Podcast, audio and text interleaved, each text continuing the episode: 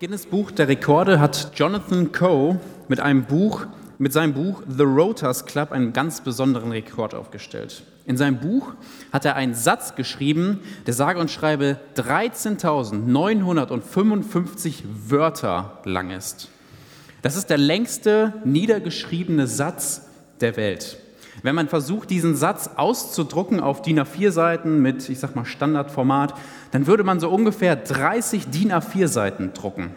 So lang ist dieser Satz. Ich weiß nicht, ob man diesem Satz folgen kann. Ich habe den Satz auch selber nicht gelesen. Aber ich weiß, dass auch der Apostel Paulus ziemlich gut da drin ist, lange Sätze zu schreiben. Der längste Satz, den er geschrieben hat, der reicht zwar lange nicht an den Weltrekord ran, aber ich glaube, bei dem einen oder anderen bei euch ähm, geht dieser Satz auch eine ganze Seite in der Bibel lang. Der besagte Satz kommt aus Epheser 1, die Verse 3 bis 14 und beinhaltet in meiner Übersetzung ganze 298 Wörter. Ist aber anders als im griechischen Urtext bei uns in der deutschen Übersetzung mit ein paar Punkten versehen, damit wir dem Satz besser folgen können wahrscheinlich. Dieser ganze Satz hat ein Ziel. Er verfolgt eine Richtung. Paulus möchte Gott ehren mit diesem ganzen Satz. Und um Gottes Ehre soll es auch in dieser Predigt gehen. Ich habe der Predigt den Titel gegeben, Gottes Ehre, unser Auftrag. Ich lese mal den Text oder den Satz. Gelobt sei Gott, der Vater unseres Herrn Jesus Christus, der uns mit allem Segen seines Geistes gesegnet hat durch unsere Beziehung zu Christus im Himmel. Denn in ihm hat er uns schon vor Erschaffung der Welt erwählt, einmal heilig und tadellos vor ihm zu stehen. Und aus Liebe hat er uns schon damals dazu bestimmt, durch Jesus Christus seine Kinder zu werden. Das war sein gnädiger Wille. Und es diente zum Lob seiner herrlichen Gnade, mit der er uns durch seinen geliebten Sohn beschenkt hat. Durch ihn wurden wir freigekauft um den Preis seines Blutes. Und in ihm sind uns alle Vergehen vergeben. Das verdanken wir allein Gottes unermesslich großer Gnade, mit der er uns überschüttet hat er schenkte uns Einsicht und ließ uns seine Wege erkennen. Und weil es ihm so gefiel, hat er uns in das Geheimnis seines Willens, den er in Christus verwirklichen wollte, Einblick nehmen lassen. Er wollte dann, wenn die richtige Zeit dafür gekommen sein würde, seinen Plan ausführen, alles unter das Haupt von Christus zu bringen, alles, was im Himmel und auf der Erde existiert. In ihm haben wir auch ein Erbe zugewiesen bekommen, Dazu hat er uns von Anfang an bestimmt. Ja, das war die Absicht dessen, der alles nach seinem Plan verwirklicht. Er wollte, dass wir zum Lob seiner Herrlichkeit da sind. Wir, die schon vorher auf den Messias gehofft haben. Und nachdem ihr das Wort der Wahrheit, die gute Botschaft von eurer Rettung gehört habt und zum Glauben gekommen seid, wurdet auch ihr mit dem versprochenen Heiligen Geist versiegelt. Dieser Geist ist der erste Anteil an unserem künftigen Erbe, der vollkommenen Erlösung, die wir noch erhalten werden und die uns ganz zu Gottes Eigentum macht. Und auch das wird zum Lobpreis seiner Herrlichkeit dienen. Ich hoffe, ich habe nicht zu viel versprochen, es ist wirklich ein ziemlich langer Satz. Paulus beginnt seinen Brief an die Epheser hier also mit einer Anbetung. Er betet Gott an. Es heißt, Gelobt sei Gott am Anfang des Textes. Wörtlich bedeutet das, Gott Gutes zu sagen. Und genau das macht er ja hier. Er sagt all das Gute, das Gott getan hat für uns. Er lobt ihn dadurch. Ja, der Text ist wie, wie ein Schneeball, den man einen Abhang runterrollt und dieser Schneeball wird immer größer, je weiter er runterrollt und nimmt immer mehr an Volumen zu. Und genauso hier im Text, je weiter dieser Text geht, mit jedem Vers, mit jedem Lob wird das Lob immer größer, das Paulus hier ausspricht. Und der Spur dieses Schneeballs wollen wir jetzt im ersten Predigtpunkt mal genauer folgen. Der erste Punkt lautet, wofür wir Gott ehren können. Gottes unglaubliches Handeln begann noch bevor du geboren wurdest, noch bevor diese Welt erschaffen wurde. Er hat uns erwählt und bestimmt, heißt es in den Versen 4 bis 6. Ich wiederhole es nochmal. Denn in ihm hat er uns schon vor Erschaffung der Welt erwählt einmal heilig und tatlos vor ihm zu stehen. Und aus Liebe hat er uns schon damals dazu bestimmt, durch Jesus Christus seine Kinder zu werden. Das war sein eigener gnädiger Wille. Und es diente zum Lob seiner herrlichen Gnade, mit der er uns durch seinen geliebten Sohn beschenkt hat. Gott hat dich erwählt und er hat dich bestimmt. Wir sprechen ja oft gern vor dem Zeitpunkt, als, als wir uns für Gott entschieden haben. Aber hast du im Blick, dass Gott sich für dich entschieden hat, noch bevor du irgendeine Entscheidung in deinem Leben treffen konntest? Er hat sich ganz konkret für dich entschieden, noch bevor du geboren wurdest, noch bevor er diese Erde hier erschaffen hat. Er tat das nicht auf Grundlage deiner Fähigkeiten, deines Wissens, deines ganz tollen Lebenswandels, ich meine, schließlich hast du ja noch gar nicht gelebt, sondern er tat es aus Gnade. Die, diese Botschaft ist unglaublich, oder? Die ist sogar so unglaublich, dass wir uns manchmal damit schwer tun, sie irgendwie einzuordnen in unsere gesamte Gedankenwelt und unsere Theologie. Und wir Christen fangen dann ganz oft, wenn wir von Wörtern wie Vorherbestimmung oder Wählung reden, äh, das Diskutieren an. Aber ich finde schön, Paulus diskutiert hier überhaupt gar nicht. Paulus betet einfach nur an. Er gibt sein Lob an Gott weiter, dafür, dass er das getan hat. Und das sollten wir jetzt hier auch einfach tun. Gott loben, zuhören, was Gott getan hat. Schau mal, wozu er dich erwählt hat. Er hat dich erwählt, einmal heilig und tadellos vor ihm zu stehen. Hier steht nicht, ja, du wirst so heilig und tadellos, äh, so toll leben, dass du heilig und tadellos sein wirst. Hier steht auch nicht, du hast gefälligst heilig und tadellos zu sein, weil er dich bestimmt hat. Hier steht, weil er sich für dich entschieden hat, weil er dich erwählt hat, wirst du per Definition heilig und tadellos sein. Wie kann das sein? Woher weiß das Gott? Weil wir nicht heilig und tadellos sein werden wegen dem, was ich getan habe, sondern wegen dem, was Jesus Christus getan hat. Darauf dürfen wir uns berufen. Und deshalb weiß Gott schon zu diesem Zeitpunkt, ihr werdet heilig und tadellos vor mir stehen, wegen dessen, weil Jesus Christus heilig und tadellos ist. Und Paulus geht hier jetzt noch einen Schritt weiter und zeigt uns, dass Gott einen Schritt weiter geht. Nicht nur, dass wir heilig und tadellos vor ihm stehen werden, sondern zweitens, Gott hat uns bestimmt dazu, dass wir seine Kinder sein dürfen, dass er unser Vater sein wird. Äh, Gott geht hier diesen Schritt weiter und sagt, ich möchte mit euch sogar eine tiefgehende Beziehung pflegen. Ich will euer Vater sein. Ich will, dass wir eine sehr intime Beziehung haben, jetzt hier, während ihr auf der Erde lebt und später im Himmel. All das ist Gottes freier Wille, den er schon vor Grundlegung der Welt festgelegt hat. Womit haben wir das verdient? Das haben wir nicht. Es ist Gottes eigener freier Wille. Können wir darauf reagieren? Ja, das können wir. Wir können Gott loben für das Gute, das er getan hat in unserem Leben. Als nächstes spricht Paulus in seinem, ja, man könnte fast sagen, Lobpsalm davon, dass wir freigekauft wurden und dass uns vergeben wurde. In den Versen 7 bis 8 steht, durch ihn wurden wir freigekauft um den Preis seines Blutes. Und in ihm sind uns alle Vergehen vergeben. Das verdanken wir allein Gottes unermesslich großer Gnade, mit der er uns überschüttet hat.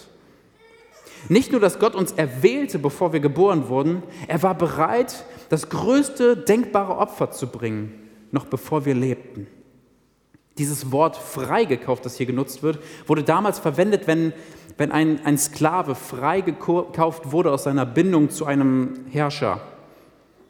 Ein Sklave ist man dann, wenn jemand oder etwas Besitz ergriffen hat von mir. Leider gilt das auch für uns Menschen. Auch von uns Menschen hat etwas Besitz ergriffen, die Sünde. Die Sünde herrscht über uns von Geburt an.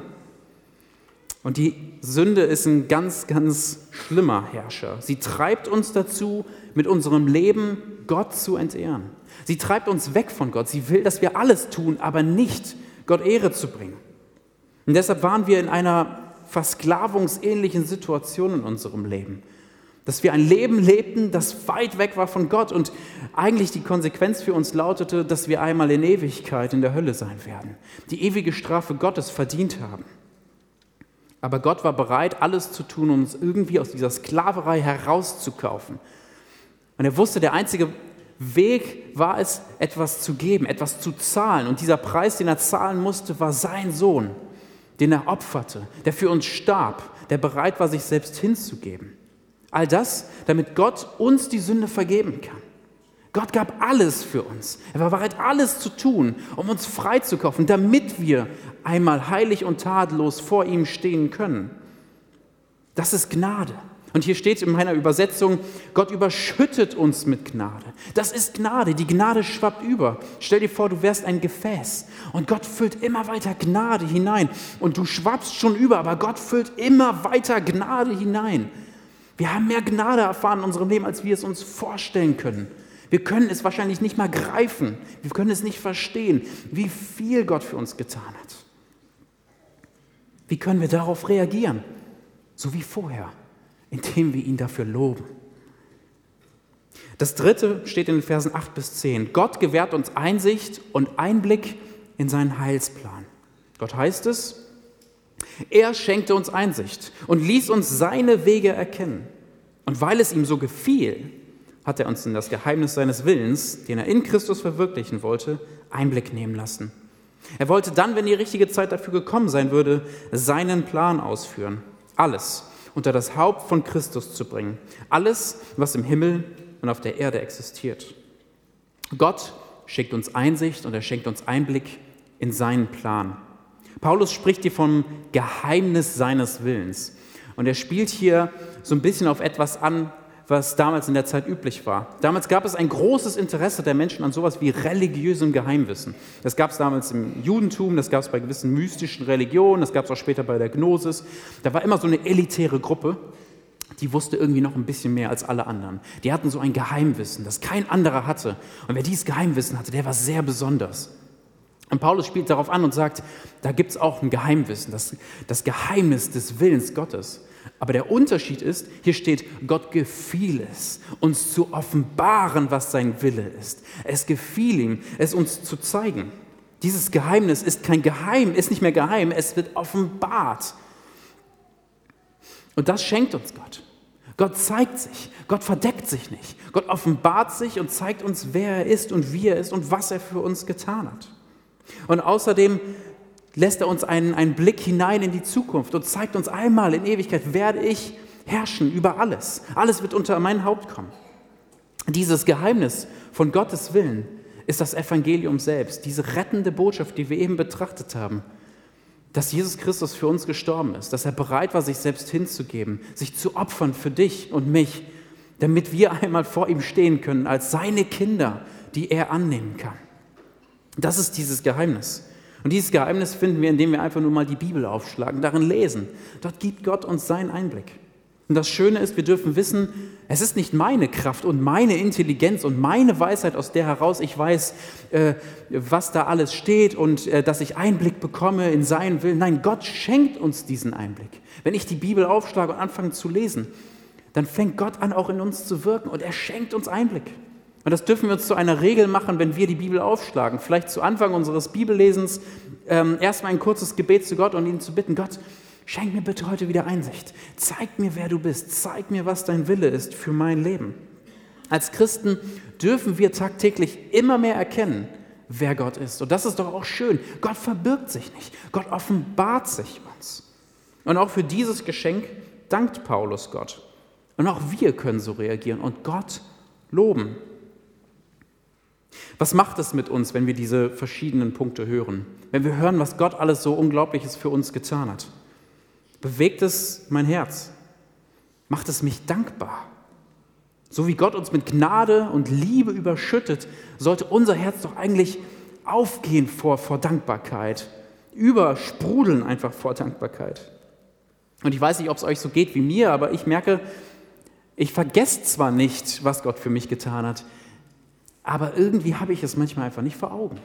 Oder ich, ich habe diese Dankbarkeit nicht. Oder ich bin irgendwie der ganzen Sache manchmal irgendwie so ein bisschen kalt gegenüber. Wie eine Sache, naja, ich weiß das halt, aber es, es prägt nicht mein Herz, es durchdringt mich nicht.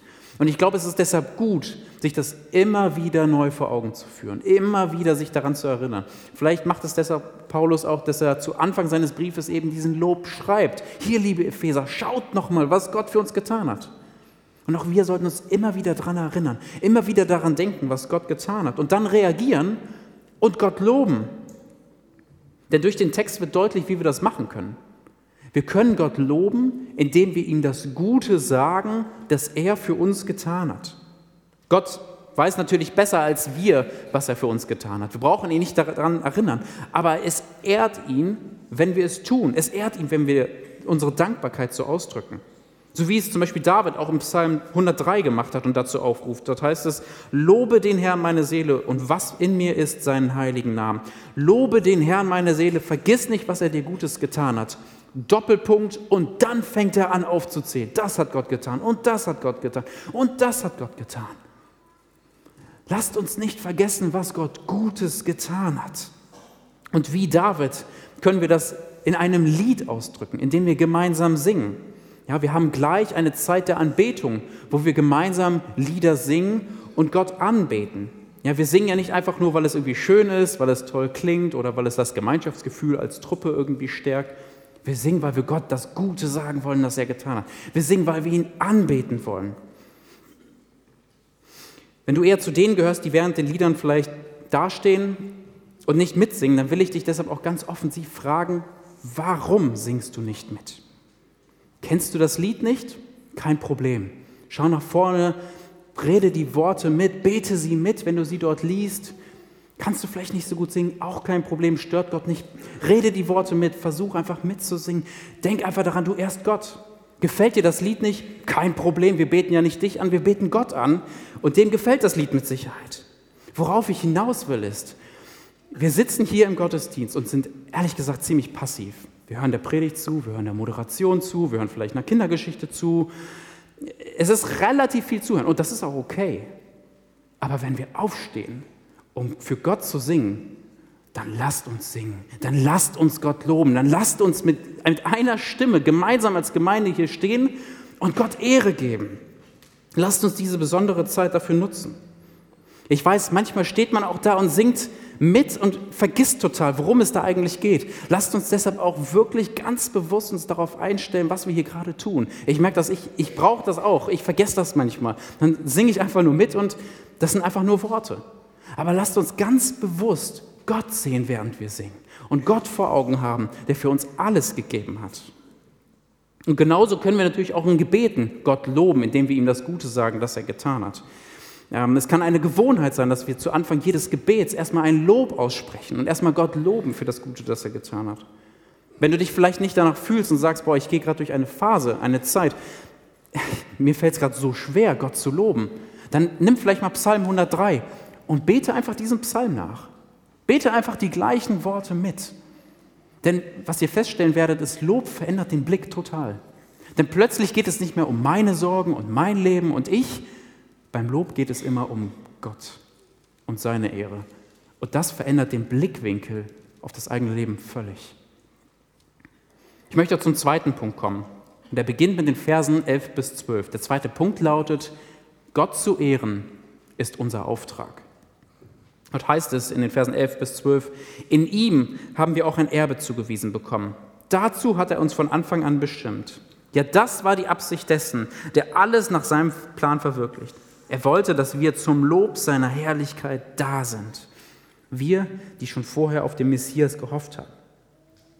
In diesen Versen ändert sich die Anrede so ein bisschen. Vorher sprach Paulus immer von, von uns und jetzt geht er über zu wir und später in den Versen 13 und 14 spricht er im ihr. Ja, er teilt also jetzt irgendwie die Gruppe so ein bisschen auf. Und wenn er von wir redet, dann meint er damit die Judenchristen, also diejenigen, die schon immer oder die schon lange auf den Messias gehofft haben, auf ihn gewartet haben und jetzt Jesus Christus als Messias angenommen haben. Und weil er auch dazu gehört, spricht er hier vom wir. Und er sagt dort, wir haben ein Erbe zugewiesen bekommen. Und dieses Wort Erbe, das er hier nutzt, ist ein ganz interessantes. Man könnte es auch übersetzen mit das Erbe, das uns durch das Los zugewiesen wurde. Das erinnert so ein bisschen an eine Begebenheit des Volkes Israel. Als das Volk Israel nämlich in das verheißene Land hineinkam, wurde jedem Stamm ein Erbe zugewiesen, das in Form eines Stück Landes war. Also jeder bekam ein Stück Land als Erbe durch das Los zugewiesen. Es gab aber einen Stamm, der bekam kein Stück Land, sondern der bekam was anderes. Das war der Stamm Levi. Und zum Beispiel in 4. Mose, 5. Mose und Josua können wir nachlesen, was deren Erbe war. Dort heißt es nämlich, Ihr Erbe war Gott selbst und ihr Los war es, Gott zu dienen, Gott Ehre zu geben. Und Paulus sagt hier im Epheserbrief, wir, die wir auf den Messias gehofft haben und jetzt Jesus als Messias angenommen haben, wir haben dieses gleiche Los. Unser Erbe ist, unser Los ist es, dass wir zur Ehre Gottes da sind, dass wir zum Lob seiner Herrlichkeit geschaffen sind. Wir sind Lobsänger Gottes. Dafür existieren wir jetzt auf der Erde und in Ewigkeit im Himmel werden wir nichts anderes tun, als für ihn zu singen und für ihn da zu sein. Jetzt könnte man fragen, okay, das gilt für die Judenchristen, gilt das denn auch für uns, die wir vielleicht nicht von der Abstammung her Juden sind? Ja, in den Versen 13 und 14 wechselt er nämlich jetzt zum ihr. Und dort steht, und nachdem ihr das Wort der Wahrheit, die gute Botschaft von eurer Rettung gehört habt und zum Glauben gekommen seid, wurdet auch ihr mit dem versprochenen Heiligen Geist versiegelt. Dieser Geist ist der erste Anteil an unserem künftigen Erbe, der vollkommenen Erlösung, die wir noch erhalten werden und die uns ganz zu Gottes Eigentum macht. Und auch das wird zum Lobpreis seiner Herrlichkeit dienen. Wenn du die gute Botschaft Gottes gehört hast und daran glaubst, bist du mit dem Heiligen Geist versiegelt. Gott hat seinen Stempel auf dich gedrückt und hat gesagt, du bist mein Eigentum. Er ist nämlich in dein Leben hineingekommen. Du bist laut 14 dann so, wie in den Versen zuvor beschrieben, zur Ehre Gottes da. Auch du bist zu diesem Zweck bestimmt. Das ist das Los, das auf dich gefallen ist.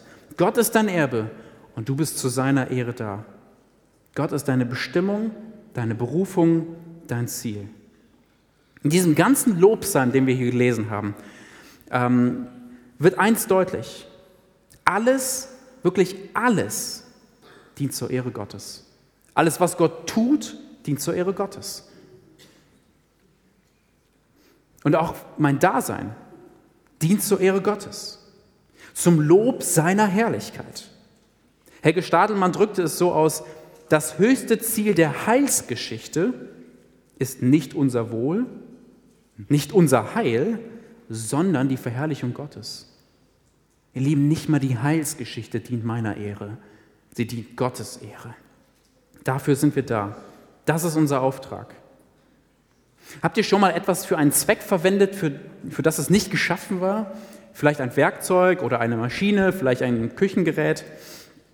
Als ich ein Kind war, ähm, wollte ich mal einen Regenschirm nutzen als Fallschirm. Ich sprang von einem Gartenhäuschen und stellte schmerzlich fest, dass der Regenschirm für diesen Zweck nicht geeignet war. Wenn wir etwas für den falschen Zweck nutzen, wofür es nicht geschaffen ist, dann äh, können wir uns selbst oder diesem Gerät einen Schaden zufügen. Unser Verwendungszweck ist die Ehre Gottes. Und doch leben wir Menschen manchmal so, als würde sich die Welt um uns drehen.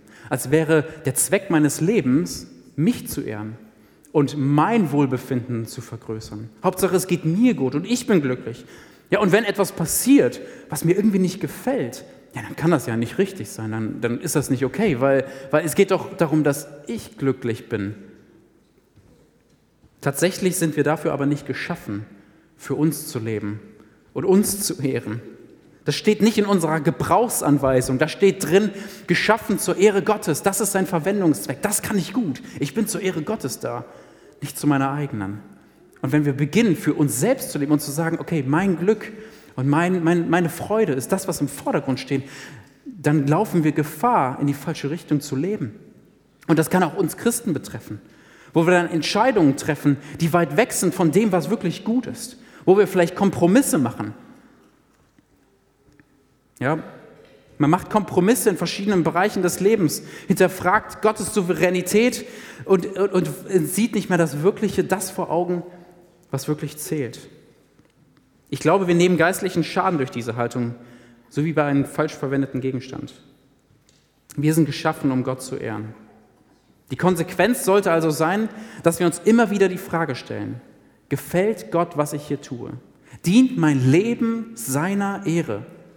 Oder dient es nur meinem Wohlbefinden, was ich jetzt vorhabe? Oder dient es sogar nur meiner Ehre?